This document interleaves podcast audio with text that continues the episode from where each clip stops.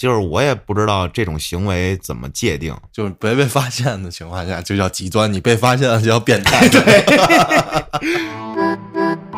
欢迎收听由后端组为您带来的“邪事儿”栏目。如果您有一些比较有意思的经历和故事，可以关注后端组公众号投稿给小编，也可以通过小编加入微信群和我们一起交流互动。大家好，我是老安。大家好，我是秋。上来啊，先来一个惊悚的小故事，短小精悍啊。投稿的朋友叫李旭场，他家住在北京的北边，一个普通的农村，小小的乡村，南北狭长。东西很短，记得儿时的时候呢，他可以很快的从村东跑到村西，可是村南却像遥远陌生的未知。你有过这种感觉吗？没有，我那会儿小时候就这样，就是最熟悉的就是这条路跟马路对过，但是其他的地方一无所知，你知道吗？我操！因为天天就跑这个这块儿跟马路对过，住平房那会儿，感觉小时候特蠢。为啥呀？就是去哪儿也不记路，不知道怎么走过去，反正知道到这儿了啊，这儿我见过，我来过，但是怎么过也不知道。其实就是顺着马路往前走什么的，不知道啊。我是路痴，出了石景山我就得开导航。我操！除了我老去的地方啊，真的真的就是脑子不太行。差不多，现在路太复杂了，尤其是你开车这口那口吧，你哪儿出哪儿进吧，盘桥吧。其实北京已经算很好的了。嗯，这要到天津，我的妈呀！啊，接着说，这事儿呢是他小时候的一个传闻。大约在上世纪六七十年代，一个炎热的傍晚，在这狭长小村的东南啊，荒芜的麦地尽头，有一条用来浇灌的渠道。就在地势比较低洼的这地方，也不知道是人为的还是是自然形成的。有这么一个月牙形的小水洼，因为有这浇地的水渠，这片水洼倒也没有干枯。每到夏天，这片水洼就成了这年轻男人的圣地。在地里干一天活了，吃了晚饭，大家就会不约而同的从四面八方到这儿下水凉快凉快啊，游个泳啥的。每次呢，也都是那五六个年轻人。小张，今天呢也跟往常一样，他约了四五个朋友一起下水嬉戏。不知不觉呀，这天儿已经暗了，可是朋友们都还没有回家的意思。小张呢也一时兴起，想捉弄一下伙伴们，于是他就潜下水去，偷偷靠近身边的伙伴，想吓唬他一下。可是，在水下呢，他却怎么也游不到伙伴的身边了。当他。往上潜，从水面探出头的时候，看了看，发现身边有个人影啊，就在我身边，他就继续朝着那个人游了游。人影还在，可是他感觉距离并没有缩短，还是那么远。这小张一边迎合着其他伙伴的声音，一边仔细的数了数来游泳的人数：一、二。三四五六，今天我是和五个小伙伴一起来的，啊！这时，瞬间感觉全身每一根汗毛都竖了起来。他没敢出声，只是默默的游到了岸边，穿好衣服，站在岸上，挨个喊着伙伴的名字，直到所有人都回应，来到了岸边。小张没有声张，只是说了句。太晚了，大家回家吧。这时，大家也才感到，哎呀，天都黑了，于是纷纷上岸穿衣服，准备回家。这时候，其中有一个跟小张比较铁的，就开始问他说：“今儿怎么了？这么着急回家呀？”小张看了他一眼，低声说：“你看看水里，嘘，别出声。”这哥们一回头，水里赫然飘着一个人头。我操！一个人头，时光荏苒，等到他记事的时候，村里的这月牙河早就被填平了。是一个死人吗？不知道啊！我操，油油多一个，到底是一个人跟那儿飘着呢，啊，还是就是一个脑袋呢？嗯，是谁呢？就一脑袋一直在那儿待着，水猴子接下来投稿的朋友叫宰拐或者奎哥，说他小时候呢，他在他们当地的一所师范学院附近住，周末爱跟朋友们从那个学校后门溜进去，到这学校操场里玩去。有一回，他跟小伙伴看到一个体育系的一学生，一个人啊，正对着一面墙啊抓球，啊，他这里写的是一个拼音 Z U A 抓球，然后拿头去顶这反弹回来的球。后来等他长大了才知道啊，这哥们儿练头顶球呢。啊，但是他当时不是比较小吗？不知道这些啊，就看这男生啊用头去接球的时候，不知道咋回事儿跳起来一接，结果一个后空翻，后脑壳着地，人躺地上不动了，我操，我操，被这墙给谋杀了。就跳下来，突然后空翻，就是突然来一个神秘的力量。被球撞了呀，啊，撞了个后空翻，这么大，就被墙谋杀了吗？我操，这人啊躺地上不动了啊，过了一会儿身子下面一滩血，我操，这估计啊可能是反弹力度太大，自己把自己给磕死了。死了，至于那个人后面这个善后的事儿，他不知道。但当时跟他一起的其他小孩看那一幕，吓得啊，哭着喊着跑了。结果就他一个人啊，跟个瓷锤一样，还站在那儿傻看着。等他反应过来，才跑去找附近能找到的大人，告诉他们，球场那有个人踢球把自己踢死了。他当时啊，你别看他人小，但是他一点也不慌。大人们听了都疯了，都懵了，这什么情况？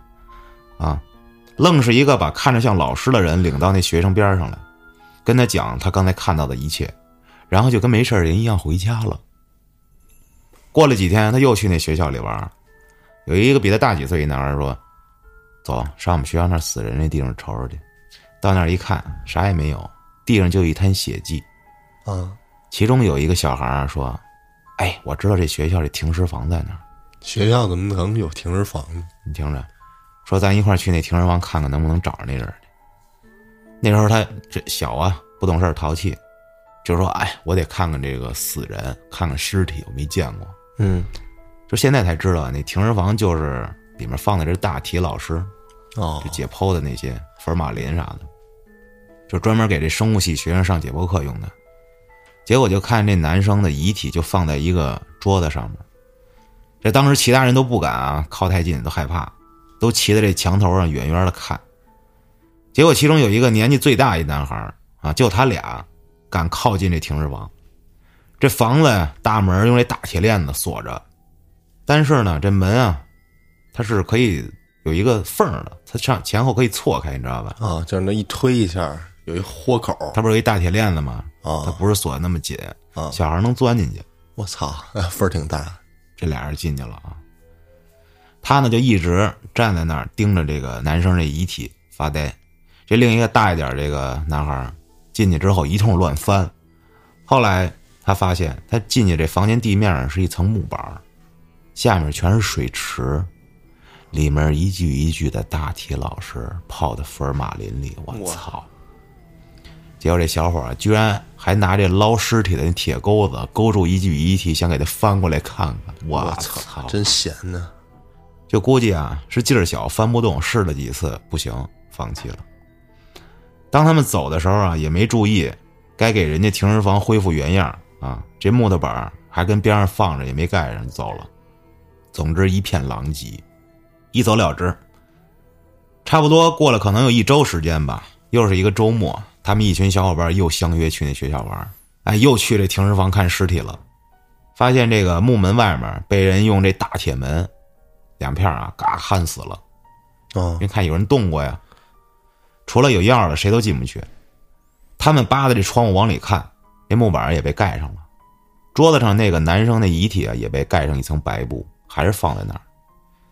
有好几个男孩都喊：“哎，那是一具模型，不是尸体。”但是呢，这奎哥啊，不知道是哪儿来的这个自信，就说那绝对是一具尸体啊。后来他们看也进不去，就觉得没劲，就走了，别地儿玩去了。但是从那事儿过后，这奎哥就一直执着于那个盖白布的下面是一具尸体，而不是模型。心魔，于是他每天下午放学写完作业，就一个人偷摸的溜进学校，去看去，胆子也太大了，就跑到这停尸房那窗户那儿站一会儿，盯一盯站一会儿，啊，看那具尸体。我操！说他也不知道为啥，就这样持续了一周左右，每天都去，我就跟网红打卡地一样，不会产生什么感情了吧？我操魔怔了。或早或晚，反正必须去啊！啊！但是都没什么事儿发生。再后来他又去看的时候，得那桌子空了，白布被人叠起来放在桌子上。之后，他就没再去过了。我操！你说这是什么心态呀？好奇，我操，他去的是一大学吗？也可能是这种迹象。他让我想到之前我初中的时候，我老幻想、怀疑我们学校就是咱们学校地下有什么某种秘密的实验室，是吧？或者有什么军火什么的。我那会儿特别爱在那个体育器材室里边儿，啊，凉快儿呢那里头反正就是常年的黑暗嘛。啊，后来在银河它是楼里那一层那块儿，一进去就是，你记得吧？嗯，我知道，我跟其他几个小伙伴儿啊，就进去，每每下课就进去，结果反正里面老传来这个叮咣啷的声音嘛，啊，体育老师又来了，冲进来把他们都薅脖子给抓走了，加上我一共三个人儿。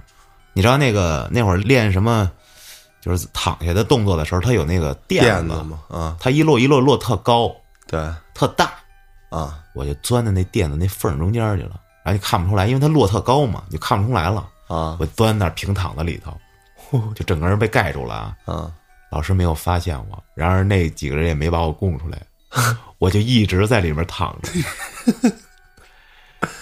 他们都走了之后，安静了，啊，我出来，我说我走吧，门儿打不开了，我操，给他锁里边了。给我锁里头了。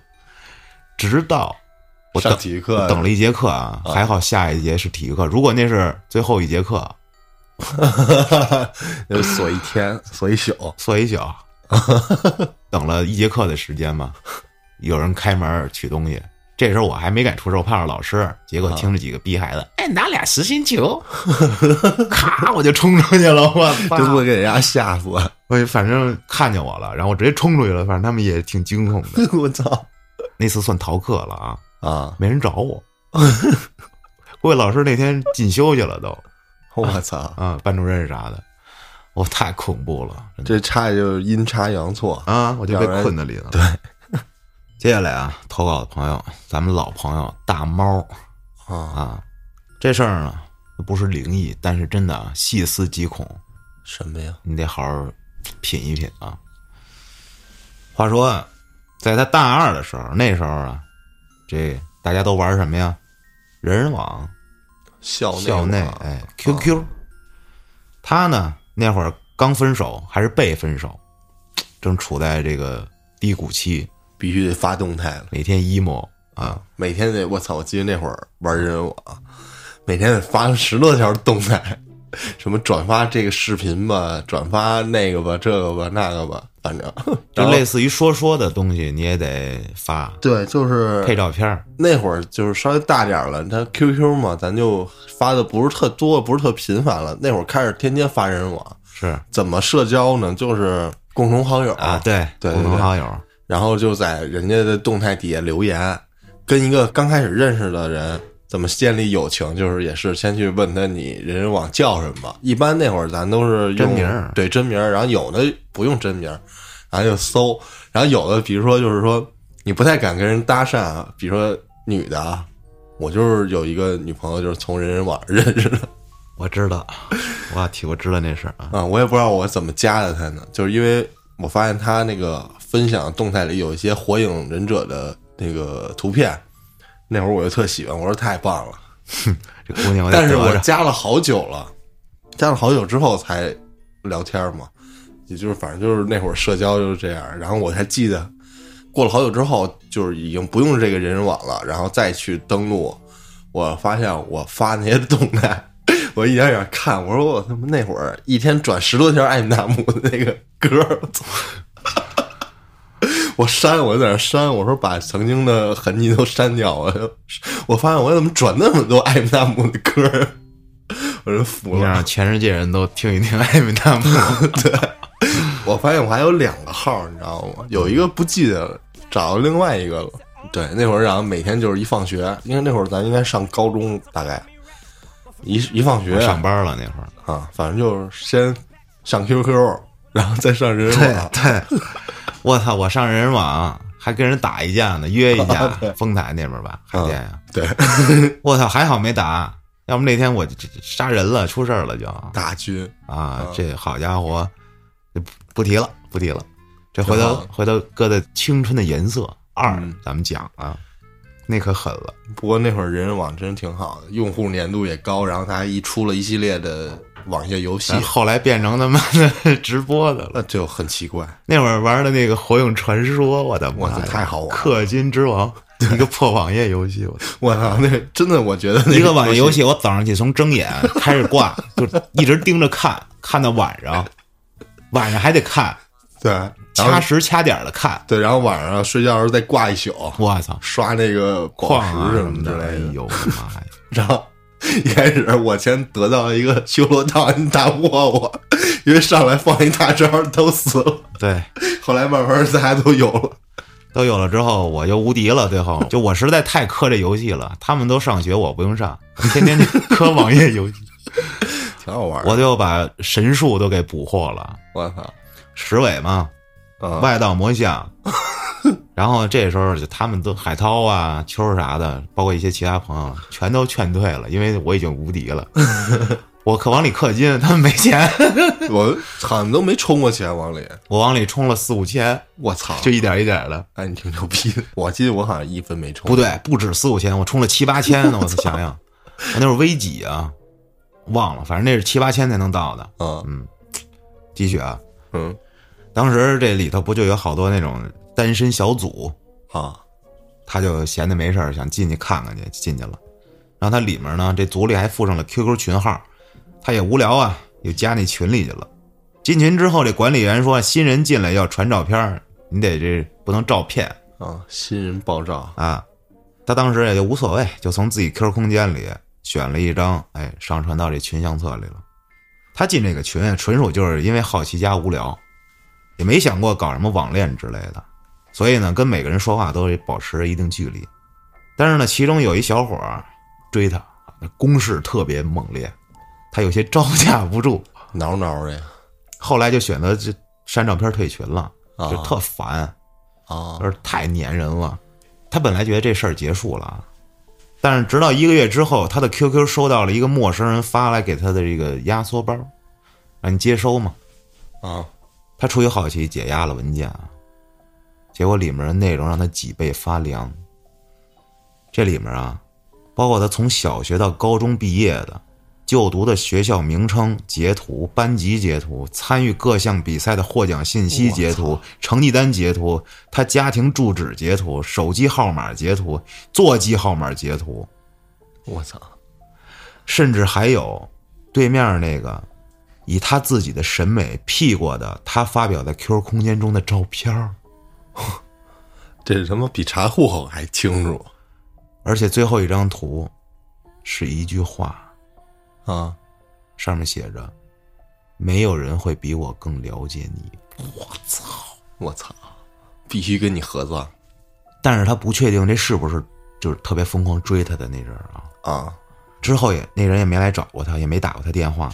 他也不知道对面那人发给他这个文件目的是什么，当然他也不想知道这件事儿就就此为止了。我操，没了！我操，太恐怖了！在那会儿就网络信息那么发达，人肉是啊，我也人肉过，人肉过谁呀？我的前 前前前某任，结果让我扒出来他二零一二年的时候，或者是一一一年那会儿，就就是那会儿还都用卡西欧照相那会儿哦。扒出来好多她之前的跟她的男朋友的照片，我心想都不删的吗？操，骗我！跟我说以前没搞过对象，妈的，那会儿特别疯狂，就是被分手之后，特别受不了，就是不能接受生活中失去他，你知道吧？对，就每天必须得有他，就得找各种关于他的最新动态，嗯，你知道吧？就找人肉搜各种，我操，特别疯狂啊！只要跟他有任何信息的东西，就他家小区我都摸遍了。那会儿你就柯南呗，操！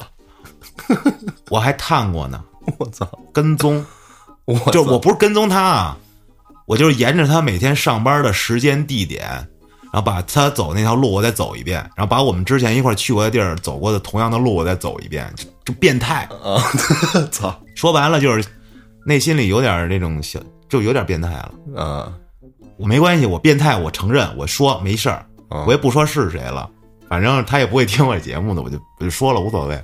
我那会儿变态到我去他们家门口站着，夜里 几点呀？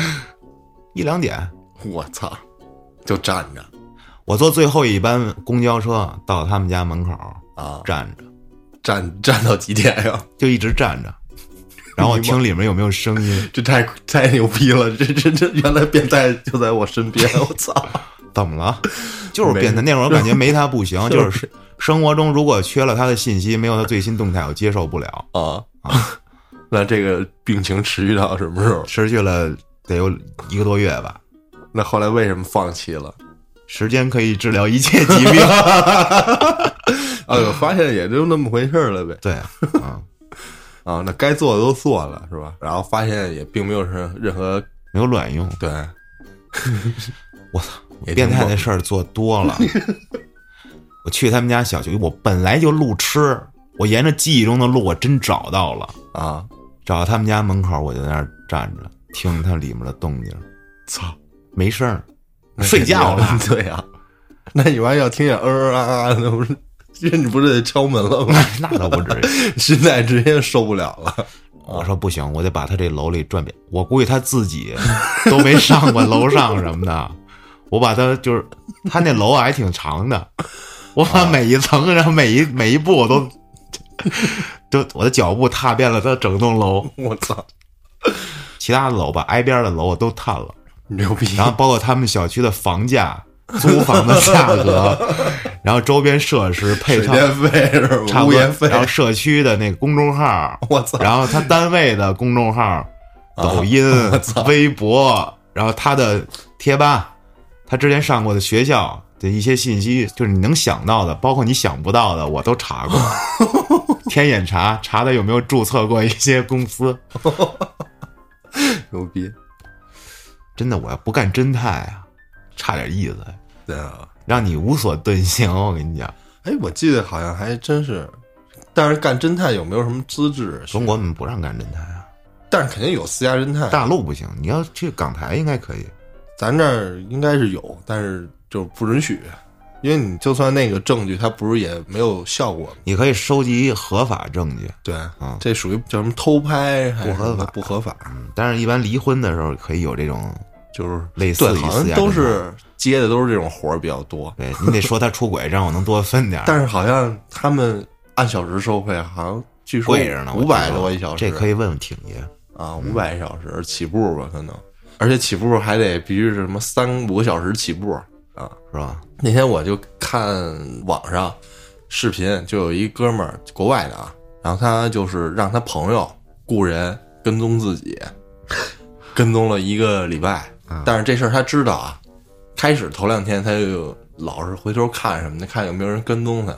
后来他就觉得就是没有特别明显的跟踪他的人，他就这一礼拜就是生活的该干嘛干嘛去了。结果就是到最后，这个任务结束了嘛，他就跟那个侦探见面，约了一个类似于咖啡馆的地儿吧。然后那侦探上来就咵扔出一堆照片在他面前，全拍的都是他，都是他不知道，对，都是他不知道，但是都是就是说他可能当时在观察周围，但是他也没觉得被偷拍、被跟踪那些时候。但是实际上他已经被对，实际上那些照片都有，包括他叫什么，他住哪儿，在哪儿工作，每天干什么，然后就连他那个社交账号的密码，他那个侦探都知道。我！我操，这有点牛逼！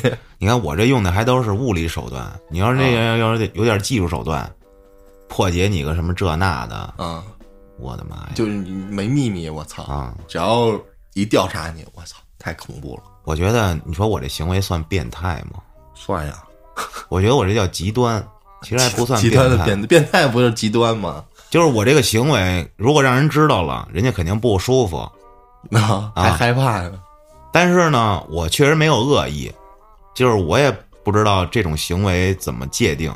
你知道吧？就就是不影响别人的情况下就没事儿，我觉得是这样。对，就是没被发现的情况下就叫极端，你被发现了就叫变态。对对，啊，就是本来这事儿吧，就这事儿你一人干，你一人知道算是极端，但是你被别人知道就成变态了。就是我这事儿不讲，我就是一正常人。啊今天我把这事儿讲了，大家就是觉得我就是变态了，知道了吧？就这么简好单。像是这样。嗯，操，没关系，我就是变态啊，不在意。接下来投稿的朋友叫刘先生，说啊，给你讲一个在北京当兵时候遇到的事儿。啊，能在北京当兵，嗯，那可以。这里我得隐去很多地名，北京国某委西便门立交桥底下那个，啊，他当时在那儿就算站岗。嗯那天夜里的记得啊，十二点到两点的哨。首先说明一下啊，这个点儿的哨，人都得特别精神。他先介绍一下他们这个驻地啊，就是地形，不过属于这个泄密了，基本上就是。但是说不介绍，你根本不知道有多邪。我操，虽然说他写了，但是我也不能说，嗯万一有一些是吧，或者潜伏在你身边的一些，比如说间谍们啊，我在听呢，万一你他妈就是间谍，我也不知道呢。我在根据我的只言片语，操，我泄露一些秘密，我对不起我的祖国，我就不说了。反正我看了啊，嗯大家就凑合听吧。这营房啊，就在这正门，两边东西各一栋。西边他们这个队长跟指导员住，还有监控室。西边这边晚上呢，这个少尉移动门里面正对着东边营房的过道。我介绍的已经挺详细的，反正你们更听不懂了。我挑着见的。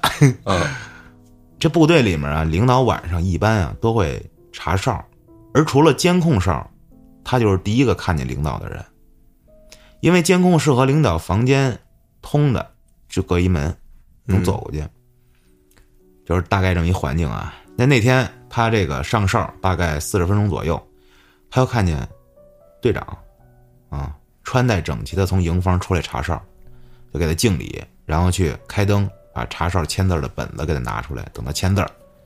结果这一转头，队长不见了。啊，当时没多想，以为是不是去南门那边了，因为整个这地儿就是一圆形的，绕一圈也就回来了。但是差不多十来分钟后，他电话响了，是监控室打来的。因为只要领导查岗，监控室必须打电话到这个哨位，这是一个流程，必须的。啊，然而他接起电话，监控室兄弟就问他：“你开哨位灯干嘛？”他说：“队长不查哨了，你不知道？”我说：“查你大爷呀！这他妈队长他妈的跟那儿睡得可香了，我操！”今儿没查，然后就说：“你还是不是困了？”俩人就跟电话里掰扯起来了，然后就非常愤怒的挂了电话，气的不行，心里骂呢，说他妈的你自己估计睡着了，没听见队长出来，你他妈赖我，最后也没当回事儿。然后又过了差不多一二十分钟的样子，啊，他看见地下车库出来一推着二八自行车的一女的，哇，然后重点来了，虽然西便门立交周围的路灯也挺亮，但是你要知道这是夜里快两点，嗯，还是很暗的。但就这情况，他竟然能看清楚那个女人穿什么衣服，车什么颜色，而且车前面有一筐，这筐里放着一个粉红色的熊。我操，女人穿的是天蓝格子布碎花的长袖衬衫，下身是条黑色的裤子，老式的布鞋，而且那女的当时离他最少有二十米远。他真真的看的啊，心想：我操，这都快两点了，你才加完班，比我们还辛苦，赶紧给人开门去了。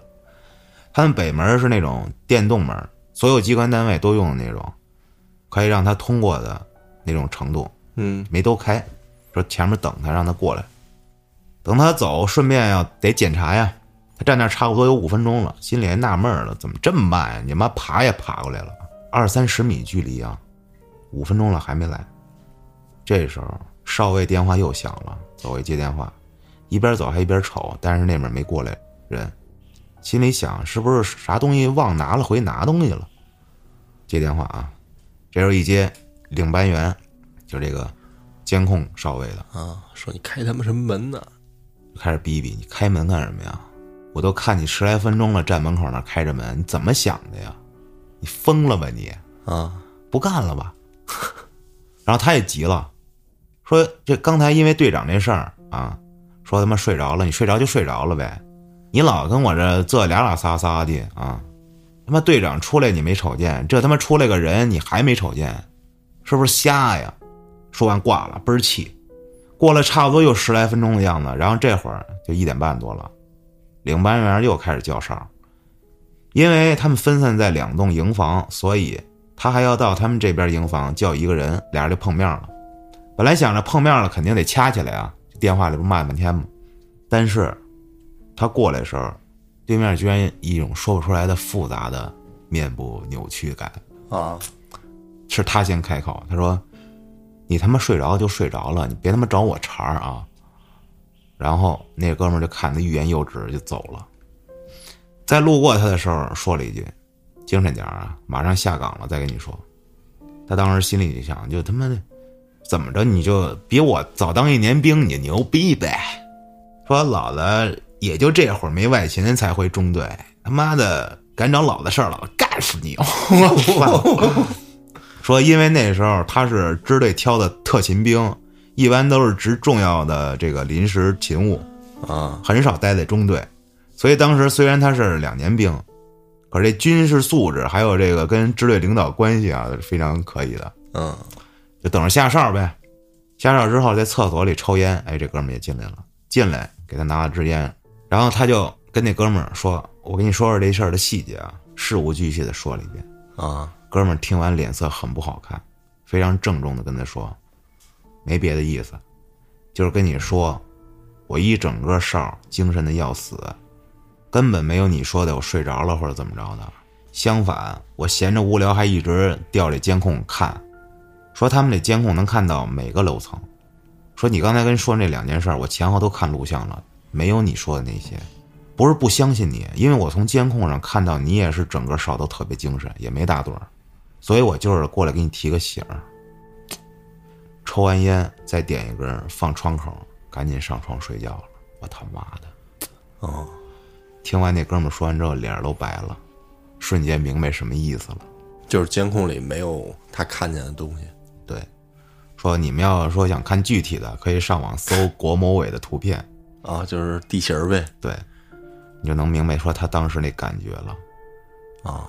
然后最后说啊，还有两件事，如果你想听，私信我，或者他妈的能语音最好，打字根本不传神，没啥感觉。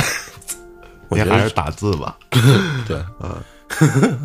语音不方便保留，我骑自行车我也路过过，啊，你他说的那地儿是吗？啊，但是我没进去看过，我也不知道那是圆的，啊，是你说什么？它那里面，但是我不知道它里面居然还还出那个东西，我操！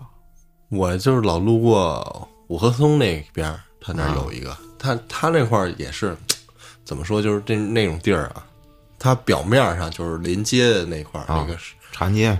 对它，因为那个楼和柱子、门门洞嘛，都特别高、特别大、特别方、特别粗那种，就看着它有气势啊。嗯，但实际上里面是挺黑的，而且就是每天夜里啊，我也路过，我在溜达的时候，人就是反正就在那站着。